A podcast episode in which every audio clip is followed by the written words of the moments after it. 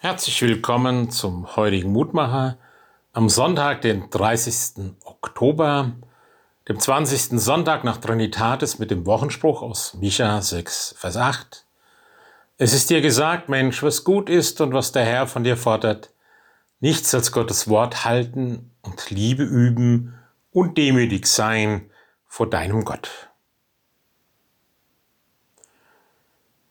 Vor einiger Zeit war es wieder mal angesagt, rund um den Fahrgarten die Hecken zu schneiden, beschneiden, alles wieder in die richtige Form und Ordnung zu bringen. Und ich war erstaunt, wie die Mitarbeiter des Gärtners das ja in einer professionellen und guten Weise taten. Sie hatten eine Idee davon, wie man anpacken, wie man zurechtstutzen und schneiden muss, damit das Ganze ja eine Linie, eine Richtschnur bekommt.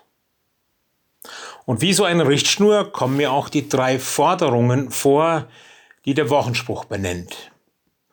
An ihnen kann ich das, was ich tue, überprüfen. Entspricht mein Handeln dem Wort Gottes, seinem Willen, seinen Geboten? Habe ich die Liebe hineingedacht und untergemischt? Habe ich von mir selbst und meinen Interessen abgesehen und das, was ich vorhabe, mit den Augen des anderen betrachtet, den es auch betrifft? So routiniert, wie es beim Schneiden der Hecke dann funktioniert hat, kann ich mein Leben sicherlich nicht immer führen. Das ist viel zu komplex und täglich neu erfordert es Überlegung, Mut und Einsatz. Immer wieder fordert es mich zur Entscheidung heraus, deren Folgen ich noch gar nicht wirklich überblicken kann.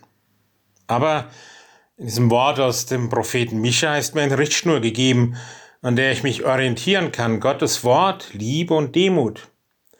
Und ich kann mir vorstellen, dass manches, was ich dann tue, eben anders ausfällt, wenn ich es anhand dieser Richtschnur überdenke und prüfe und wenn ich diese drei Forderungen, ja Mitgaben, diese Geschenke Gottes zur Leitlinie meines Lebens mache. Lieber Gott, manchmal ist es ja ganz leicht, meinen Weg zu finden. Links, rechts, geradeaus. Manchmal ist es aber auch ungeheuer schwer.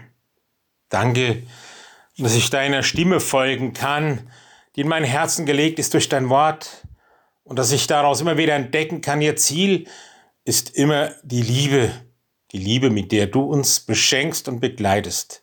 Schenk es, dass sie mich und uns immer wieder verwandelt auf unserem Weg. Amen. Das grüßte aus Bicken, ihr Roland Friedrich Pfarrer.